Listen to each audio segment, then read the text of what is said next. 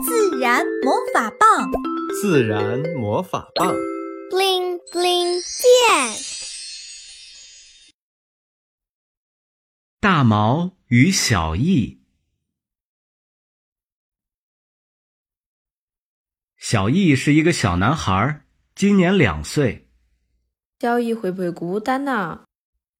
看着怀里熟睡的小易，叶儿看了明牙一眼。叶儿是小易的妈妈，明牙是小易的爸爸。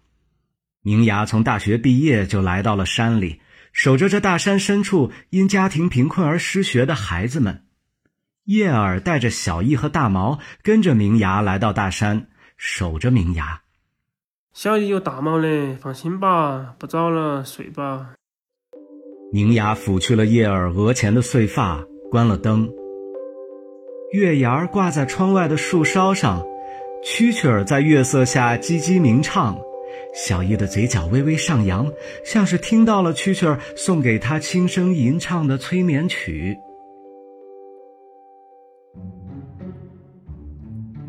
清晨，阳光洒满了高原松的树梢。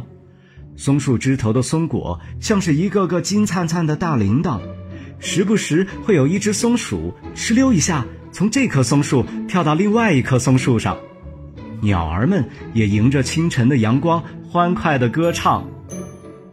小易被鸟儿们唤醒，光着小脚丫爬下了床，大毛早已趴在门口等候。大毛是一条边境牧羊犬，今年五岁。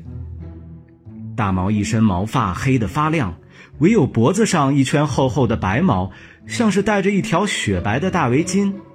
四只脚上各有两寸长的白毛，像是穿着两双白色的雪地靴。小叶，穿上鞋子哈。叶儿正在屋外院子里摘青菜，停下手里的活儿，给小易穿上了球鞋。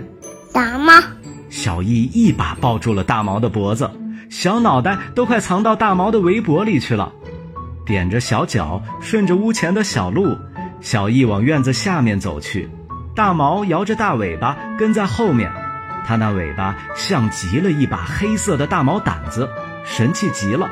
下了几个阶梯，小易爬上了一个小土坡，那里有一株蓝莓，这是明芽和叶儿从村民那里讨回来种上的，蓝莓才种上一年。矮矮的枝头上竟然挂满了小果子，夏天渐渐过去了，青绿色的小果子变成了青紫色。小易伸出他那胖乎乎的小手，摘了一把塞进嘴里，酸得他龇牙咧嘴；又摘了一把塞进嘴里，像是要把这酸味儿尝个明白。果子撒了一半到地上，大毛也跟着吃到了滚到地上的小蓝莓，酸得汪汪直叫。像是知道小易起床了，鸡舍里的大公鸡花叔打着鸣儿，一声比一声高，吆喝着鸡舍里的母鸡和小鸡们，还有它的居民鸭子们和大白鹅们做好迎接小易的准备。钻过两株芋头丛，宽大的心形芋头叶子长得茂盛极了，扫过小易的脸蛋儿，在他的鼻尖上留下一颗露珠。推开鸡舍的门，顿时热闹了起来。大公鸡花叔守在门口，叫得更欢了。珍珠鸡孔雀带着它的小鸡们让开了道。它走路的样子优雅极了，显得它那身黑绿色的外衣更加漂亮。麻鸭摇着丰腴的臀尾，嘎嘎嘎的直叫，热情地向小易问早上好。白鹅则扑闪着翅膀，绕着鸡舍转圈圈，像是趁着早上的好时光锻炼它们健硕的身体。鸡舍最里处住着几窝小兔子，有黑色的、灰色的、肉粉色的。它们早就蹲在笼子门口，竖起可爱的长耳朵，等待着小易给它们递过来新鲜的兔草。母鸡黑娘咕咕地叫唤着小易，小易从兔草下面找到了一个圆溜溜的鸡蛋，热乎乎的。小易很高兴。伸开他的双手，和大白鹅一样张开手臂，围着母鸡黑娘转圈儿。他的口水都流到地上了，乐得母鸡黑娘咕咕直叫。